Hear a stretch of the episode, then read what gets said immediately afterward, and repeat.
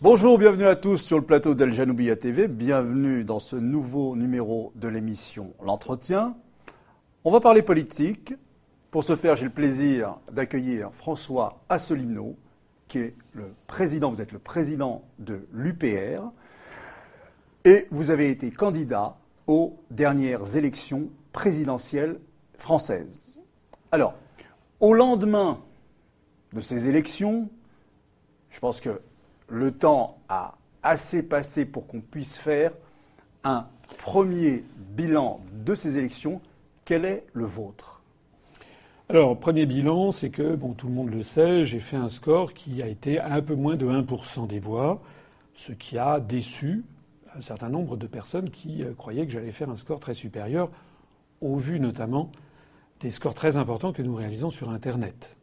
Notre site upr.fr est aujourd'hui le site politique d'un parti politique français le plus consulté de tous les partis politiques. Aujourd'hui Oui, c'est pas moi qui le dis, c'est le Alexa Ranking. Donc euh, effectivement, euh, lorsque je faisais des, vidéos, lorsque je fais des vidéos, elles sont visionnées par 100 euh, 000 personnes, 200 000, etc. Et donc nous avons eu un, un engouement qui s'est produit pendant la campagne, qui s'est traduit par le fait qu'on est passé d'à peu près 14 000 adhérents au 1er janvier 2017 à à peu près 28 000 au mois de, au 30, euh, enfin au début, au mois de, au mois de, actuellement, on est pratiquement à 29 000. Vous avez doublé. On a doublé le hmm. nombre d'adhérents. Donc, euh, les, beaucoup de gens estimaient, beaucoup de nos partisans ils pensaient que je ferais un score très élevé. Bon, le score a été décevant. Alors pourquoi le score a-t-il été décevant? Il y a peut-être euh, peut-être des, raisons qui sont inhérentes à la façon dont je me suis exprimé, euh, à la façon dont c'était la première fois qu'on participait à une élection, c'est possible. Moi, je n'ai pas, j'ai tendance à privilégier plusieurs autres explications. La première explication tient dans le temps de parole qui m'a été octroyé.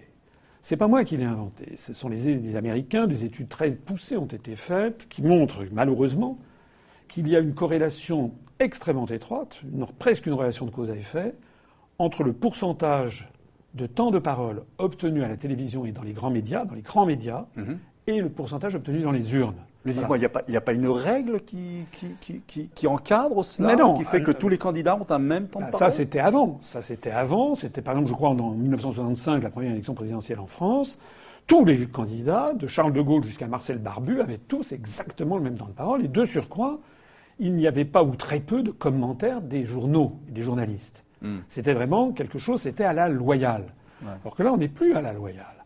Là, vous avez des candidats qui ont bénéficié, quand je dis des, c'est du candidat qui a bénéficié de toutes les faits des grands médias, nominativement monsieur, monsieur Macron.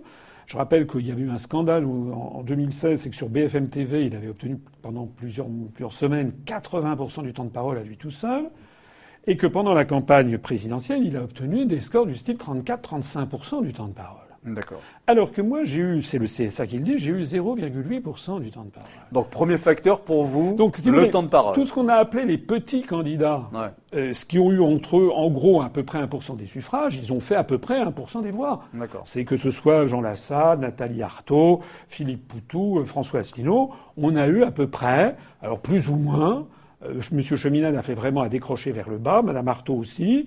Euh, euh, mais globalement, on a fait autour de, autour de, 1%. Donc c'est terrible comme constat. Ça veut dire que l'on peut manipuler le scrutin avec ce genre de choses. Donc ça c'est la première chose.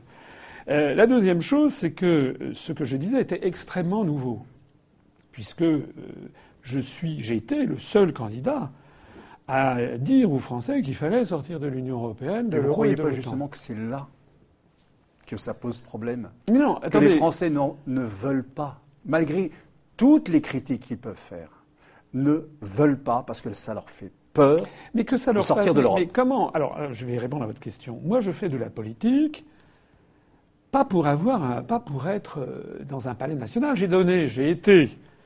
Je n'ai pas été ministre, mais j'en ai été dans des cabinets ministériels pendant plusieurs années. J'ai accompagné Jacques Chirac François Mitterrand, euh, quand il était président en Corée ou au Kazakhstan, Jacques Chirac, je l'ai accompagné euh, dans plusieurs, euh, dans plusieurs de ses déplacements internationaux en Chine, au Japon, en Amérique latine. J'avais accompagné Édouard Balladur en Arabie saoudite.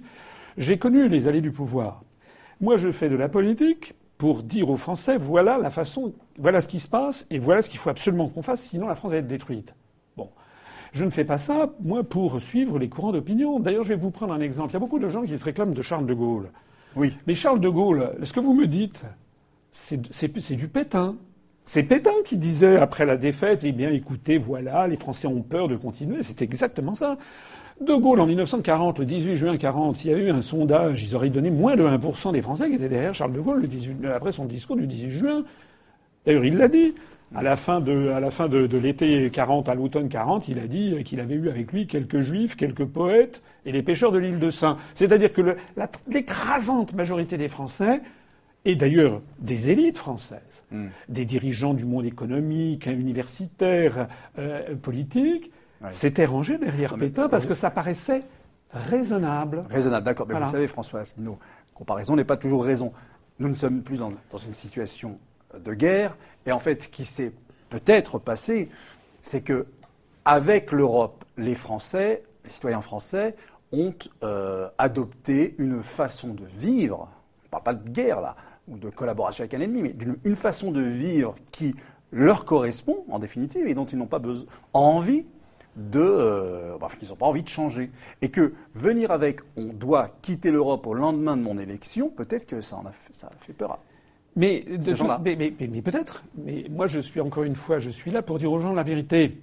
D'ailleurs, ce que je vois, c'est que depuis les élections, depuis le 5 juillet dernier, donc après les élections présidentielles et législatives, et les résultats décevants, certains ont dit, vous savez, vous êtes morts. Pas du tout. Depuis le 5 juillet, on a fait bientôt plus de 2100 nouvelles adhésions, et je suis constamment dans les rues abordé par des gens qui me disent, c'est formidable, continuez. Pourquoi? Parce que les gens, ils m'ont découvert. Hmm. Ils ont découvert des raisonnements que personne ne leur avait tenus. Ils ont découvert quelqu'un qui connaissait les traités européens, qui leur citait les articles. J'ai été brocardé là-dessus. Hmm. Bon. Mais c'est quand même incroyable. Je suis brocardé parce que je connais mes dossiers, parce que je sais de quoi je parle. Les Français, vous savez comment c'était une nouveauté. Bon, les Français ont découvert ça. Il y en a quand même beaucoup qui se sont dit tiens, ce que dit ce type, c'est quand même intéressant. Je vais aller voir. Il exagère. Et puis ils ont vu la réalité. Et puis ils ont vu que M. Macron, vous voyez les sondages de M. Macron, c'est du tout chousse vers le bas, parce que M. Macron est en train de prouver que ce que j'avais dit était vrai. En d'autres termes, il y a une maturation aux idées politiques. Voilà. On a fait croire, je sais bien qu'il y a des gens qui s'ingénient à faire croire que ce serait l'abomination de la désolation si on sortait de l'Union européenne, de l'euro et de l'OTAN. Moi, j'explique hmm. que la Suisse n'est ni dans l'Union européenne, ni dans l'euro, ni dans l'OTAN. C'est le pays d'Europe et l'un des pays du monde qui se porte le mieux. Pareil pour la Norvège. La Norvège est dans l'OTAN, mais elle n'est ni dans l'Union européenne ni dans l'euro. Pareil pour l'Islande. Hmm. Je dis que le Royaume-Uni est en train de sortir de, l'Union européenne. Bon, il n'est pas dans l'euro. Ça se passe, contrairement à ce que disent les médias en France, ça se passe plutôt très bien. allez voir le, taux de chômage qu'il y a au, qu'il y a au Royaume-Uni, il est, moitié moindre du nôtre.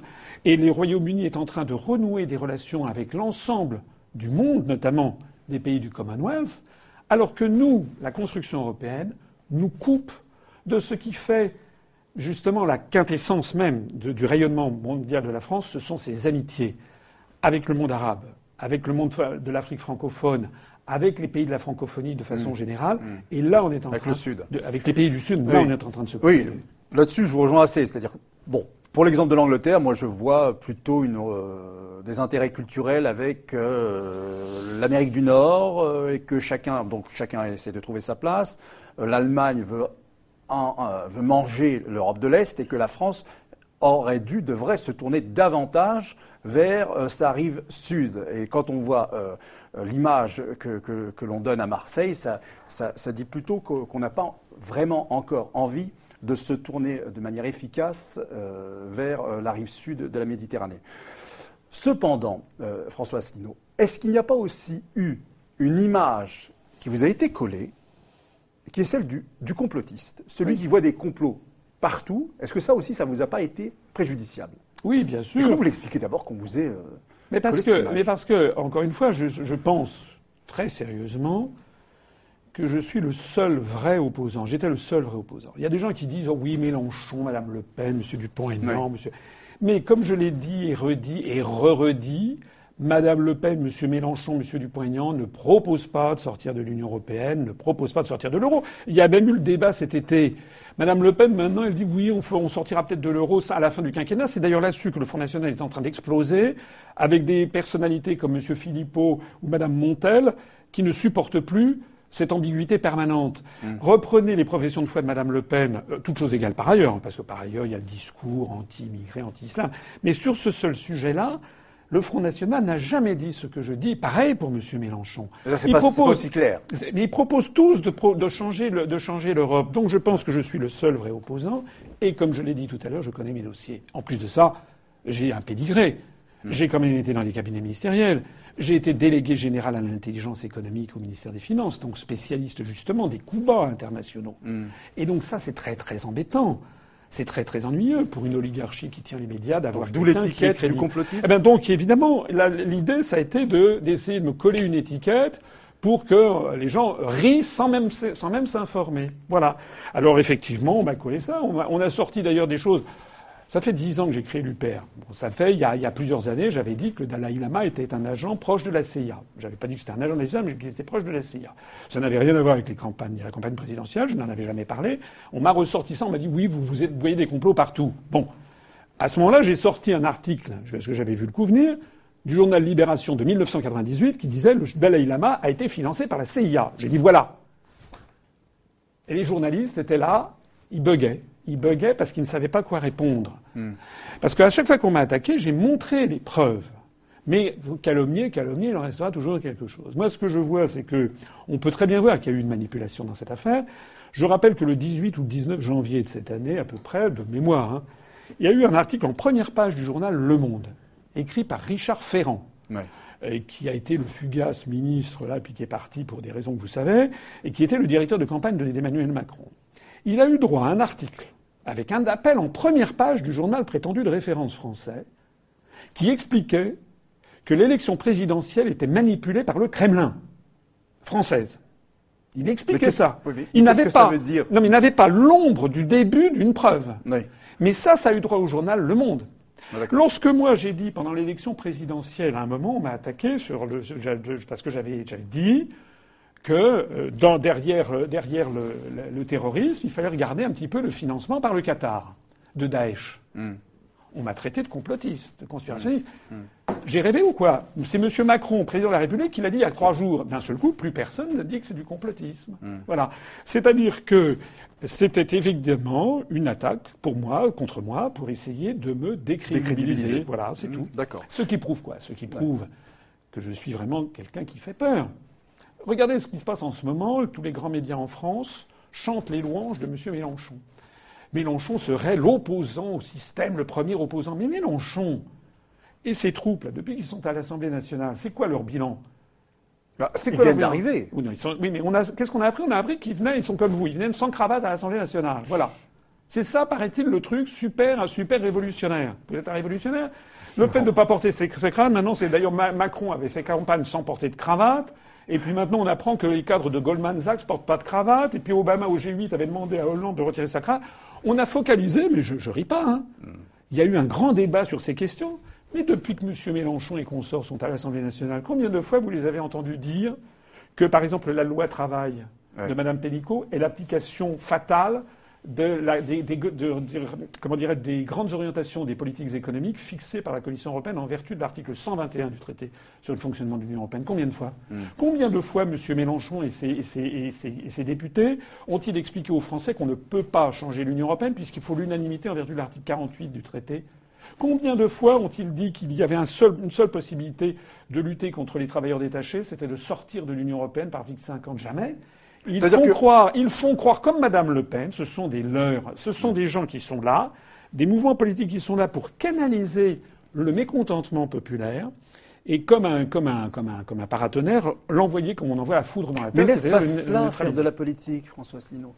N'est-ce pas justement cela? Et vous êtes engagé en non, politique. Mais, oui, mais, mais, écoutez, encore une fois, je vais vous reprendre l'exemple de, de, de Charles de Gaulle. Comment voulez-vous que les Français puissent imaginer que l'on peut sortir de l'Union européenne, de l'euro et de l'OTAN si personne, sur la sphère politique, de l'extrême droite à l'extrême gauche, en passant par l'extrême centre, ne leur dit que c'est possible. Hmm. Il y a énormément de Français qui ont découvert, avec ma candidature, des quantités de choses. Et d'ailleurs, moi, pourquoi j'ai pu être candidat? Pourquoi j'ai eu les 500 parrainages? C'est parce que, c'est pas évident, hein, mais parce que nous avons bénéficié, notamment auprès des maires des petits villages, d'un événement exogène, extérieur, qui était le vote des Britanniques pour le Brexit. Et donc c'est un argument fort que nous avons eu en allant voir les maires des villages de France. Il y en a beaucoup qui étaient, il y en a beaucoup qui disaient comme vous. Oh là là, on peut pas sortir. Me dis mais attendez, monsieur le maire. Attendez, on vous demande pas de participer. Pas peut pas sortir, moi, hein. mais, moi, les maires, il y avait des maires qui disaient ça. Hmm. Et on disait, mais monsieur le maire, vous n'êtes pas là pour être pour ou contre. Vous êtes là pour dire est-ce que ce monsieur a des choses intéressantes à dire à l'Assemblée lors, lors, de la campagne? Regardez ce qui se passe au Royaume-Uni. Ce qui se passe au Royaume-Uni est la preuve, parce que le Royaume-Uni a quand même une longue histoire de lutte pour les libertés individuelles et la démocratie depuis, La, Magna Carta de 1215. Donc, les maires, on leur disait voilà, il est légitime qu'un candidat puisse expliquer aux Français ce qui vient d'être Voilà, ils ont défendu votre légitimité à porter le discours nouveau que vous apportez. Absolument. Mais, si, mais encore une fois, euh, qui est-ce qui disait en 1940 euh, voilà, Français, vous avez la mémoire courte, on a été battus, il faut avoir une, une collaboration pour bâtir, etc. C'était Pétain, d'ailleurs. Vous savez, la collaboration, c'est ce que c'est la collaboration On parle toujours ici en France des collabos. Pétain qui rencontre euh, Hitler, à, Montoire En, en, novembre 1940, donc dans le sud-ouest, dans une mm. gare. Et c'est là que se débute la, la, politique de collaboration. La fameuse photo, la fameuse voilà. de main. Alors tout le monde parle de ça, mais, mais chose curieuse, les livres d'histoire omettent la phrase. Lorsque, une semaine après ou cinq jours après, Pétain parle au micro en disant qu'il a rencontré Adolf Hitler à Montois pour lancer une politique de collaboration, il dit politique de collaboration pour bâtir ensemble une nouvelle Europe. Europe, absolument, absolument. C'est-à-dire que la politique de l'Allemagne hitlérienne, c'était bâtir une Europe sous domination allemande. D'accord, mais c'est pas la même Allemagne. C'est pas la, euh, c'est l'Allemagne. Non, c'est pas la même Allemagne. C'est pas la, bien entendu que, alors évidemment, ça n'est pas la même Allemagne. On se sent heureusement qu'il n'y a pas de concentration. Et heureusement que c'est un pays C'est une démocratie. les libertés individuelles sont respectées. À peu près, d'accord. C'est vrai. Mais il n'en demeure pas moins que c'est quand même un pays étranger. Lorsque moi je vois Emmanuel Macron qui reçoit à l'Élysée pendant un conseil des ministres. Vous avez vu cette photo terrifiante où on voit le président de la République française, théoriquement M. Macron, qui est là. Alors il n'est pas aidé par son âge parce qu'il fait un petit peu gamin. Et à côté de lui, il y a M. Sigmar Gabriel, qui est le vice-chancelier d'Allemagne, qui est là, qui écoute. Et puis il y a Macron qui est là. On a l'impression de quelqu'un qui passe un oral de grand concours. Je suis désolé, ça, ça s'appelle une, une, situation de suggestion et de vassalisation. De la même façon que quelques jours auparavant, Macron avait organisé à Paris, hmm. avec le président du Niger euh, et le président du Mali, une réunion sur les questions migratoires. C'est là où d'ailleurs il a fait machine arrière parce qu'il avait dit qu'il allait créer des hotspots en Libye, puis ça ne marche pas. Bon, et puis il y avait Madame Merkel qui était là, qui était à côté, qui écoutait et qui écoutait pour voir ce que M. Macron disait. Mais ça, ça s'appelle une, une, situation de, de vassalisation que l'on retrouve ô combien sur la question notamment de l'euro. Eh bien, moi, je vous dis que les Français n'accepteront pas longtemps encore une société de suggestion parce que la France, c'est le pays des hommes libres étymologiquement. Français, ça veut dire libre. Les Français, il y, a effectivement, je comprends que les Français, vous dites, ils sont habitués à l'Europe parce qu'on leur a pas expliqué, on leur a fait croire que l'Europe c'était la paix, etc. Alors que l'Europe. Mais c'est la. Alors si je non, mais si je vous dis une chose, euh, enfin sous forme de question. Vous croyez que les Libyens trouvent que l'Europe c'est la paix Non, c'est la paix entre Européens.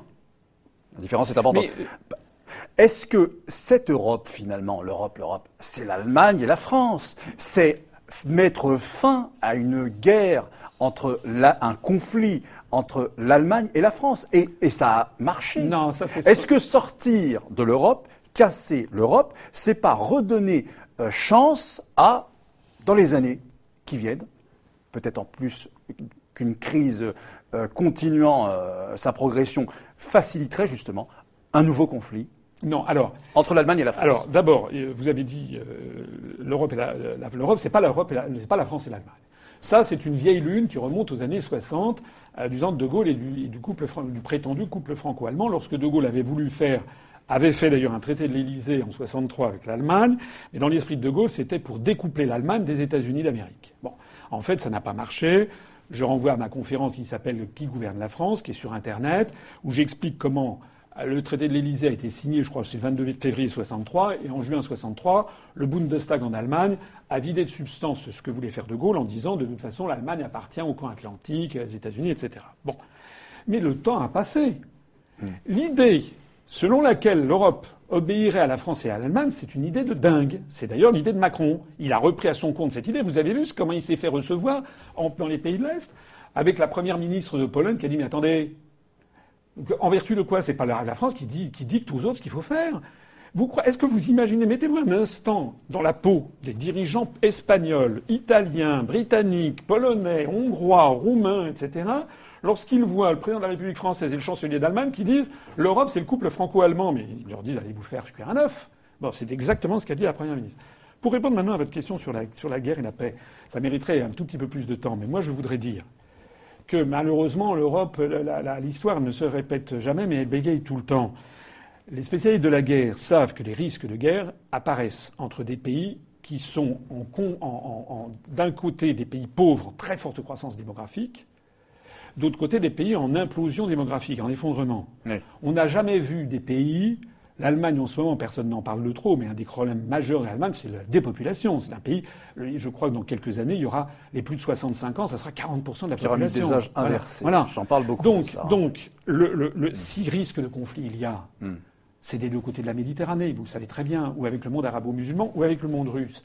C'est la raison pour laquelle, moi, je dis que ce qu'il faut pour assurer la paix aujourd'hui, c'est que la France renoue avec son histoire, qu'elle renoue avec des relations avec, avec, la rive sud. avec la rive sud, avec la Russie, avec la Chine. Parce qu'on est en train de reconstituer, mine de rien, la situation qui a, explosé, qui a, mené à la guerre de 14. C'était quoi la guerre de 14 C'était l'alliance entre la France, le Royaume-Uni, l'Empire des Tsars et la Serbie, mhm. pour, paraît-il, assurer la paix face à la menace des empires centraux, qui étaient l'Empire austro-hongrois et l'Empire du Reich bismarckien. Ben maintenant, si vous, si vous, avez la, si vous comprenez ce qui se passe, imaginez que les, à la place des empires centraux, maintenant, c'est le monde arabo-musulman, c'est le monde russe, que mm. l'on présente de plus en plus comme nos ennemis. Du temps de De Gaulle, on n'avait pas d'ennemis désignés. On avait une défense erga omnes, comme on dit en latin, c'est-à-dire la France assurait sa souveraineté par l'intermédiaire de sa défense nucléaire, et donc la France était souveraine. Mais on n'avait pas des ennemis désignés. Alors que maintenant, constamment, on a de plus en plus des ennemis désignés, et M. Macron passe son temps à distribuer des satisfaits ou des, ou des mauvais points. Alors il, il, il, tense, il tense le président Poutine, il tense le Venezuela, il condamne la Corée du Nord, il condamne ci, il condamne ça, mais en vertu de quoi Ça, c'est pas, pas bien. La France doit reconnaître les États, ne reconnaît pas les régimes, elle ne doit pas être naïve. Et pour avoir la paix, il faut entretenir des relations d'amitié, de coopération avec l'ensemble des pays du monde, et en particulier pour ce qui concerne la France, avec la francophonie. Lorsque le Maroc a demandé à entrer dans l'Union européenne, on lui a dit non. Hmm. Je comprends qu'on puisse lui dire non, mais ça veut dire simplement que le périmètre géographique n'a pas de sens. Parce que les relations de la France avec le Maroc, l'Algérie, la Tunisie, le Sénégal, le Mali, le Gabon, mais aussi le Canada, mais aussi euh, le Liban, la Syrie ou le Vietnam, etc., sont beaucoup plus importantes qu'avec la Slovénie ou avec l'Estonie. Donc c'est en fait le périmètre de l'Union européenne qui est, absurde. C'est ça la réalité.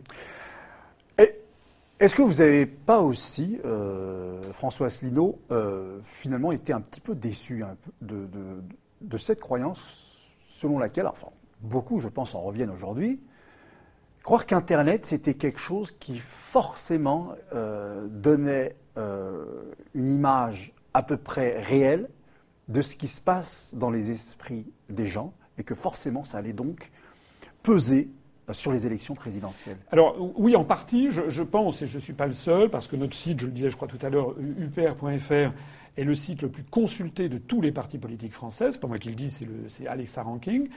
Euh, et donc je pense effectivement, on a des scores très importants sur mes entretiens d'actualité, sur des, vidéos de conférences en ligne, on est à mmh. plusieurs centaines de milliers de, passages. Il y a aussi des, petits, des, petits, des petites vidéos très brèves où je parle pendant 2-3 minutes, où on a dépassé les 1 500 000 vues. Donc c'est vrai que je pense que j'avais surestimé l'impact d'Internet.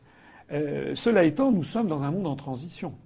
Parce qu'on assiste à une décrue des, grands médias et à une montée constante d'Internet. Donc, je pense que le, constat est quand même juste, mais c'est encore prématuré. C'est-à-dire que, d'ailleurs, j'ai fait 0,92%, presque 1% des suffrages de l'élection présidentielle. Bon.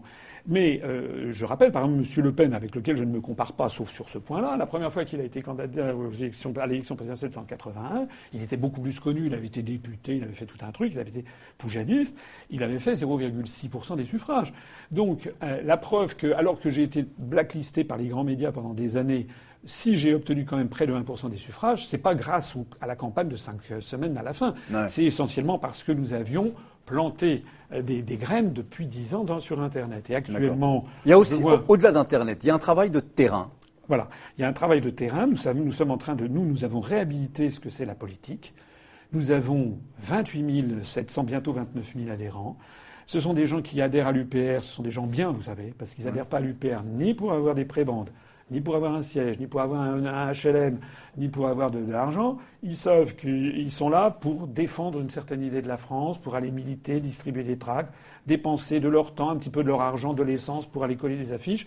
C'est la raison pour laquelle d'ailleurs notre mouvement politique, vous savez, nous avons, nous avons zéro euro de dette et on y tient. On n'a aucun emprunt bancaire. Euh, on n'a pas de financement public, nous ne sommes financés que par nos adhérents et nos donateurs. On mm. est en train de réhabiliter la politique dans sa, dans sa, dans sa noblesse. Je suis convaincu que le travail de terrain va continuer à payer. Nous nous préparons maintenant les prochaines grandes élections euh, nationales. Euh, de, alors là, il y a les sénatoriales, mais ça, c'est, ce sont des, élections de notables.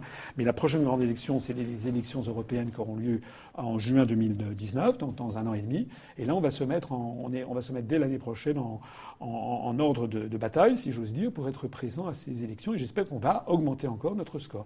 Mais c'est vrai que, si vous voulez, euh, j'ai parfaitement notion et conscience de ce que je dis. Hein. C'est, euh, c'est ce que je propose, la sortie de la France de l'Union européenne, de l'euro et de l'OTAN. C'est, pas, c'est, pas une bagatelle. Ah c'est un changement géopolitique majeur, et on comprend que des forces euh, géopolitiques ou des euh, y ait intérêt à ce que ça, ça ne puisse pas se développer. Mais nous avons le sens de l'histoire pour nous, et vous le verrez. Regardez, l'Union européenne est en pleine capilotade, c'est en train de se désintégrer. On est un peu comme la fin de l'Union soviétique. Il y a beaucoup de points communs entre l'Union européenne et l'Union soviétique. Euh, c'est la fin, c'est une idéologie qui est moribonde. Regardez, M. Macron, il est allé faire son sketch, sa com là à Athènes en disant euh, voilà, euh, on va, il faut la refondation de l'Europe. Mais refondation de l'Europe, ça fait 20, 30 ans, 40 ans qu'on entend parler de refondation de l'Europe. Le problème, c'est qu'on veut mettre de force 28 États parce qu'ils sont contigus les uns à côté des autres, on veut, on veut qu'ils s'entendent sur tous les sujets. C'est complètement absurde. Mais, pourtant, on, euh, les candidats qui présentent cela, ce que vous trouvez, ce que vous décrivez comme absurde, ce que vous trouvez absurde vous, eh bien, ils ont fait des scores bien plus importants que les candidats qui prétendent le contraire. Oui, mais euh, euh, d'abord, Mme Le Pen a quand même fait un score. Deuxièmement, oui, et elle a perdu là-dessus. Oui, deuxièmement, mais c'est possible. Mais de toute façon, Mme Le Pen d'ailleurs ne proposait pas de sortir de l'Union européenne, je l'ai déjà dit.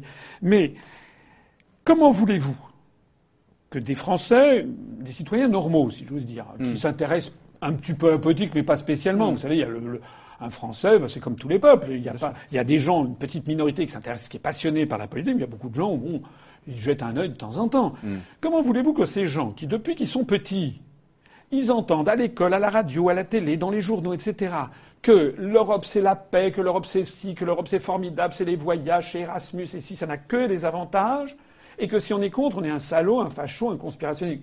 C'est ça qu'il est fort. Comment voulez-vous que les Français se disent je vais voter pour un monsieur que je ne connais pas, qui déboule d'un seul coup en cinq semaines et qui me dit tout le contraire.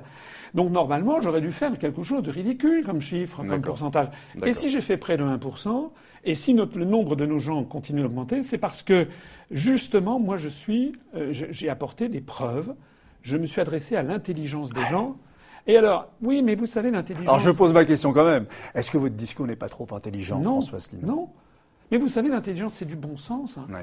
Nous avons beaucoup, beaucoup, beaucoup parmi nos adhérents et parmi nos électeurs de gens qui sont des gens modestes, hein. parfois qui n'ont pas de diplôme. Mm. On a beaucoup, par exemple, parmi nos électeurs et parmi nos adhérents, des Français binationaux, notamment euh, ce qu'on dit, on appelle en France des rebeux, des Français, euh, des franco-marocains, franco-algériens, beaucoup. Ce ne sont pas des gens qui sont, euh, qui ont forcément des grands diplômes. Ce sont, ils ont souvent des petits boulots, mais ils sont pas bêtes. Ah ben bien sûr, mais c'est pas pas le diplôme qui fait pas on est bien d'accord. Oui, c'est presque Mm. l'inverse. Il y a Emmanuel Todd qui a dit, là, il y a quelques jours, dans, dans- sur Libération, que les classes les plus éduquées étaient en voie de crétinisation. Parce que ce qui est vrai, c'est qu'on a l'impression qu'effectivement, des gens qui sont dans des, dans des situations en vue dans des grandes sociétés et qui ont des postes de, de cadres supérieurs, on a l'impression qu'ils ne veulent même pas se renseigner. Alors, je vais pas passer, je vais pas faire de sens inverse. On a Oui. aussi, nous, on a des juristes, on a des cadres d'entreprise, on a des gens de tous les horizons qui, à partir du moment où ils ont cet esprit de curiosité, où ils se disent tiens, je vais quand même aller voir un petit peu ce que dit ce type-là. Ils vont sur notre site, puis ils regardent tout ce que nous avons dit, et pas seulement moi, les collaborateurs que j'ai avec moi, est sourcé. Les gens qui, on a beaucoup de juristes qui nous ont rejoints parce qu'ils disent c'est vrai. Ce que dit M. Asselineau sur les contraintes émanant des traités, il a raison.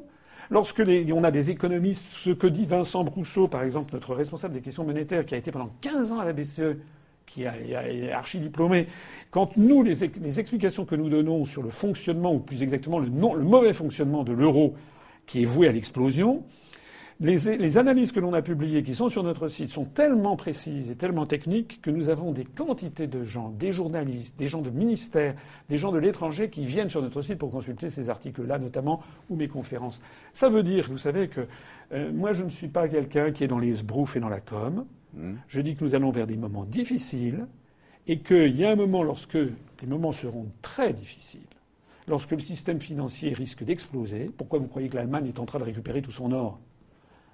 Croyez que c'est bon signe Lorsque tout ce système risque d'exploser, d'un seul coup, les gens se raccrocheront à quelque chose en qui ils ont confiance, c'est-à-dire un pôle de solidité et de sécurité, c'est-à-dire justement qu'il aura quelqu'un qui leur a dit toujours la vérité à temps et à contre-temps.